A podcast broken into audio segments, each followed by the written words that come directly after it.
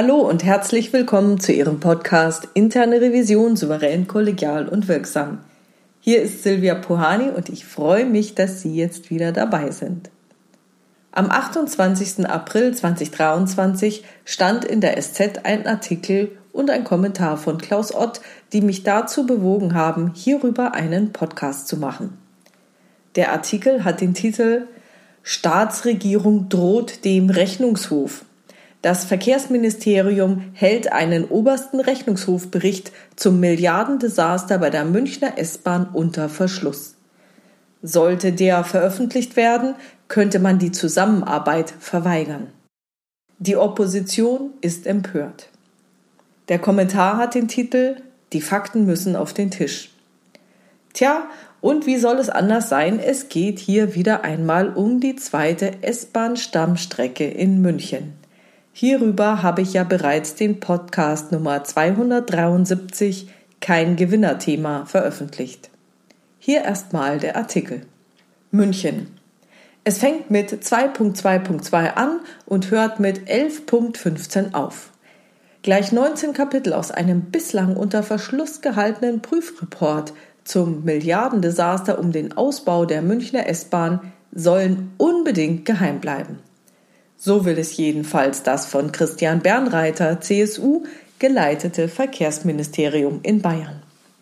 Das Ministerium hat deshalb den obersten Rechnungshof eindringlich gemahnt, nichts an die Öffentlichkeit dringen zu lassen über die Prüferkenntnisse zum Bau der zweiten S-Bahn-Stammstrecke in München. Die neue Tunnelstrecke kostet etliche Milliarden Euro mehr und wird viel später fertig als zuletzt geplant. Das macht auch Ministerpräsident Markus Söder, CSU, schwer zu schaffen. Er und seine Regierung haben früh viel gewusst über das sich lange anbahnende Debakel und wenig dagegen getan. Was der oberste Rechnungshof herausgefunden und in einem rund 100-seitigen vorläufigen Report vom Oktober 2021 kritisiert hat, soll der Öffentlichkeit, also der Bevölkerung, vorenthalten bleiben und was den Kern der Prüferkenntnisse in 19 Kapiteln von 2.2.2 bis 11.15 anbelangt, auch dem Landtag. Bernreiters Ministerium hat den obersten Rechnungshof ganz eindringlich gewarnt. Die Interessen des Freistaats erfordern eine besondere Geheimhaltung. Sollte ein gesicherter Kommunikationsbereich mit dem obersten Rechnungshof nicht gewährleistet sein, dann sei zu befürchten, dass die Exekutive eine Diskussion der Prüfungsfeststellungen in Zukunft einschränken oder verweigern könnte. Man wolle aber weiterhin offen und vertrauensvoll mit den Vertretern des obersten Rechnungshofs diskutieren. So steht es in einem Schreiben des Verkehrsministeriums an den obersten Rechnungshof vom 15. März 2023. Das Schreiben des Verkehrsministeriums sei ein Einschüchterungsversuch und eine glasklare Drohung, sagt Florian von Brunn, Fraktions- und Landeschef der SPD. Brunn spricht von einem unerhörten Vorgang. Der oberste Rechnungshof sei eine unabhängige Kontrollinstanz. Sebastian Körber, FDP-Abgeordneter und Vorsitzender des Verkehrsausschusses im Landtag, sieht das ähnlich. Es sei vollkommen inakzeptabel, dass die Staatsregierung mit unterschwelligen Drohungen gegen den obersten Rechnungshof als unabhängige Institution vorgehe. Die Stellung des Rechnungshofes als unabhängiges Kontrollorgan ist in Artikel 80 der bayerischen Verfassung festgeschrieben. Der oberste Rechnungshof achtet darauf, wie die Regierung und die Landesbehörden mit dem Geld umgehen. Dass ein Ministerium im Namen der Regierung droht, die vorgeschriebene Zusammenarbeit einzuschränken oder gar zu verweigern, dürfte ziemlich einmalig sein im Freistaat.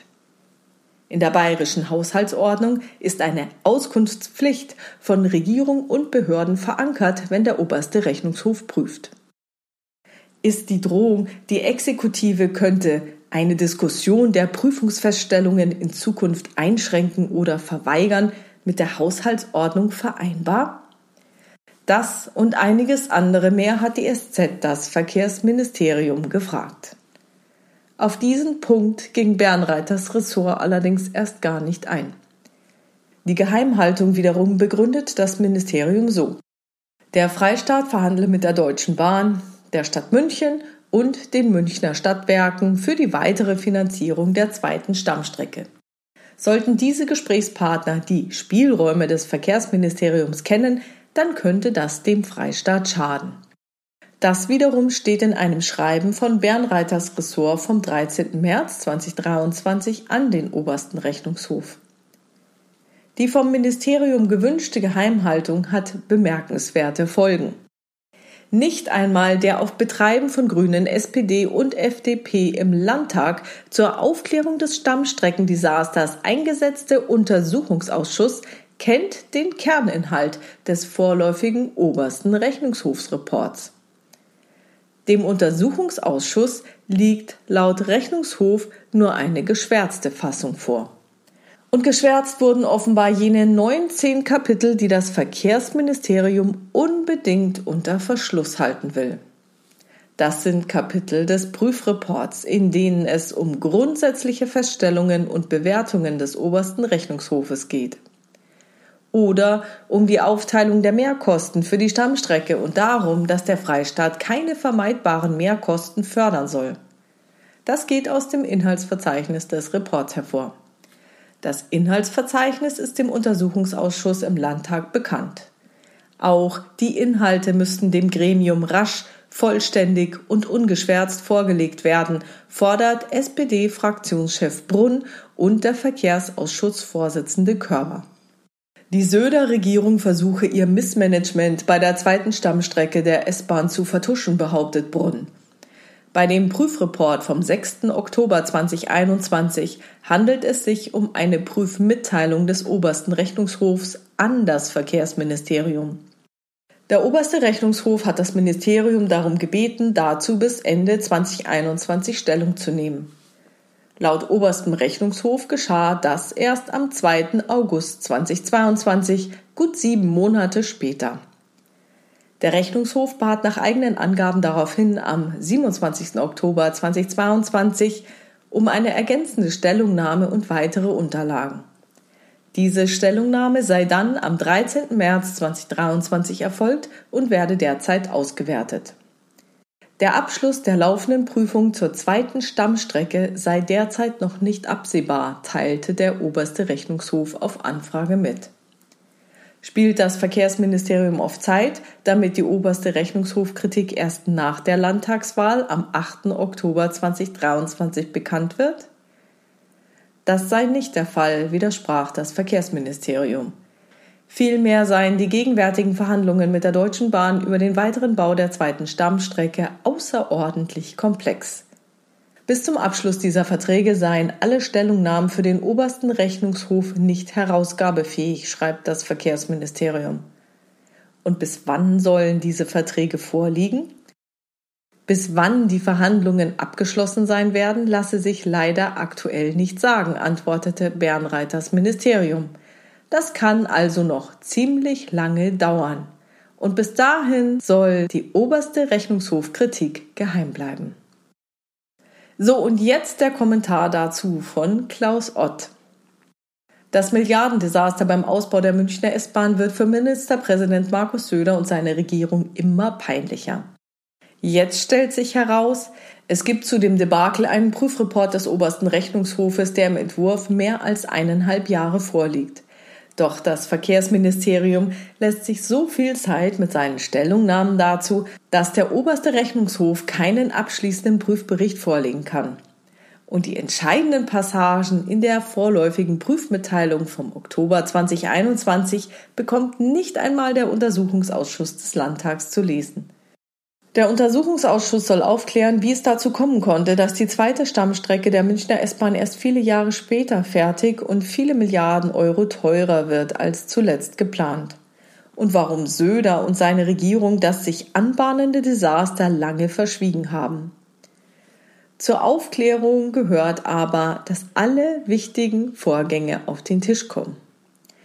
Das Verhalten der Regierung erweckt den Verdacht, dass Söder und sein als Ausputzer geholter Verkehrsminister Christian Bernreiter die Vorlage des Prüfberichts über die Landtagswahl am 8.10. verzögern wollen. Der Einwand, eine jetzige Veröffentlichung würde die Verhandlungsposition des Freistaats beim Feilschen um die teuren Rechnungen für das immer kostspieligere Tunnelprojekt schwächen, wirkt vorgeschoben. Der Landtag bekommt neuerdings, wenn auch viel zu spät, alle möglichen Zahlen genannt. Und wenn der Freistaat wegen größtmöglicher Transparenz doch mehr zahlen müsste, wäre das nur gerecht. Söder und seine Regierung sollen die Suppe, die sie sich selbst eingebrockt haben, ruhig auslöffeln. Gefordert ist aber auch der oberste Rechnungshof. Die Finanzkontrolleure des Freistaats dürfen sich die Hinhaltetaktik der Regierung nicht gefallen lassen. Der oberste Rechnungshof verweist zwar auf eine Entscheidung des Bundesverwaltungsgerichts, wonach eine erfolgreiche Kontrolle auf eine vertrauliche Kooperation mit jenen angewiesen sei, die geprüft werden. Doch darum geht es hier längst nicht mehr. Das Verkehrsministerium hatte genug Zeit, Stellung zu beziehen. Und über Angelegenheiten von besonderer Bedeutung kann der oberste Rechnungshof jederzeit den Landtag informieren. Das Debakel bei der S-Bahn ist ein solcher Fall. Der Rechnungshof darf sich das Verhalten der Staatsregierung nicht gefallen lassen, sonst entmündigt er sich selbst. Was hat das Ganze jetzt mit der internen Revision zu tun? Nun ja, ein Rechnungshof unterliegt anderen Vorgaben als eine interne Revision.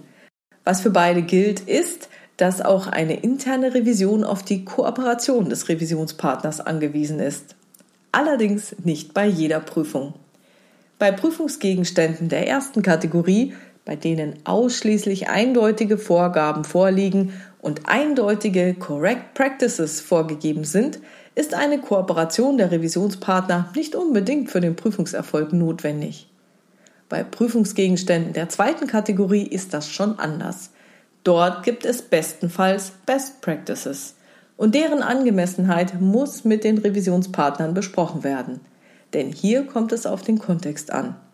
Bei Prüfungsgegenständen der dritten Kategorie geht es ohne den Revisionspartner gar nicht mehr. Denn hier kommt es darauf an, ob etwas im gegebenen Kontext in der konkreten Situation funktioniert oder nicht. Wer mehr zu den Prüfungskategorien wissen will, hört sich dazu gerne die Folge 231 an. 231. Also zweifelsfrei gilt jedoch für alle drei Kategorien, dass eine gut funktionierende Arbeitsbeziehung die Wahrscheinlichkeit für ein gutes Gelingen der Prüfung erhöhen wird. Das bedeutet jedoch nicht, dass eine interne Revision im Dienste der guten Beziehung ihre Aufgabe vernachlässigen sollte, auf Missstände hinzuweisen. Oberste Priorität einer internen Revision sollte immer ihre Wirksamkeit sein. In den meisten Kontexten gelingt dies durch Kooperation am besten. Allerdings gibt es auch Situationen, in denen keine Kooperation zu erwarten ist. Es steht außer Zweifel, dass die interne Revision von ihrer Seite aus Kooperation anbietet. Doch zur Kooperation gehören auch die Revisionspartner. Sollten diese aus welchen Gründen auch immer nicht kooperieren wollen, darf das nicht zum Nachteil der internen Revision werden. In solchen Fällen muss eine interne Revision einen Dissens, das heißt eine Einigkeit, dass man sich nicht einig ist, in Kauf nehmen. In solchen Fällen entscheidet dann eine höhere Instanz, nämlich der Vorstand oder die Geschäftsführung, ob eine Maßnahme umzusetzen ist. Worauf ich Sie anhand dieses Artikels auch noch hinweisen will, ist die fehlende Zeitnähe der Berichterstattung. Diese kann die Wirksamkeit einer internen Revision deutlich einschränken. Im dargestellten Fall hat der oberste Rechnungshof den Berichtsentwurf am 8. Oktober 2021 zur Stellungnahme an das Verkehrsministerium gegeben. Die Frist zur Stellungnahme lief bis Ende 2021, also circa drei Monate. Diese Frist halte ich für extrem lang. Das liegt wahrscheinlich daran, dass eine interne Revision Zwischenstände und Feststellungen laufend mit ihren Revisionspartnern bespricht. Tut man das, benötigen die Revisionspartner keine derart lange Frist, um sich mit den Feststellungen auseinanderzusetzen. Zugegeben, ich schreibe keine Berichte über 100 Seiten. Ja, okay, da braucht man länger, aber ich kenne keine interne Revision, die 100 Seiten lange Berichte schreibt, aber geschenkt. Selbst wenn die interne Revision ihren Revisionspartnern eine derart lange Zeitspanne für die Stellungnahme zugesteht, was geschieht dann nach Fristablauf? Nichts. Hier geschah sieben Monate nichts. Eine Stellungnahme kam erst am 2. August 2022, also gut sieben Monate nach Ablauf der Frist für die Stellungnahme. Insgesamt zehn Monate. Eventuell muss ja ein Rechnungshof für immer und ewig auf eine Stellungnahme warten. Da habe ich zu wenig Erfahrung dazu und deswegen gibt es beim nächsten Mal ein Interview mit jemandem vom Rechnungshof, der mir das dann alles erklären kann. Aber in Ihrer internen Revision muss das nicht so sein. Das können Sie in Ihren Rahmenbedingungen ganz schlank festlegen.